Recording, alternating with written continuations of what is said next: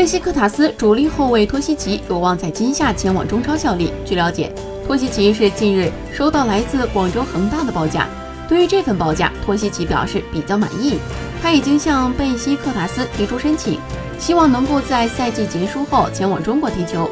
目前他在贝西克塔斯的年薪大约是一百二十五万欧元，而贝西克塔斯的态度也比较明确，只要托西奇想去恒大，那么他们愿意接受五百万欧元的报价。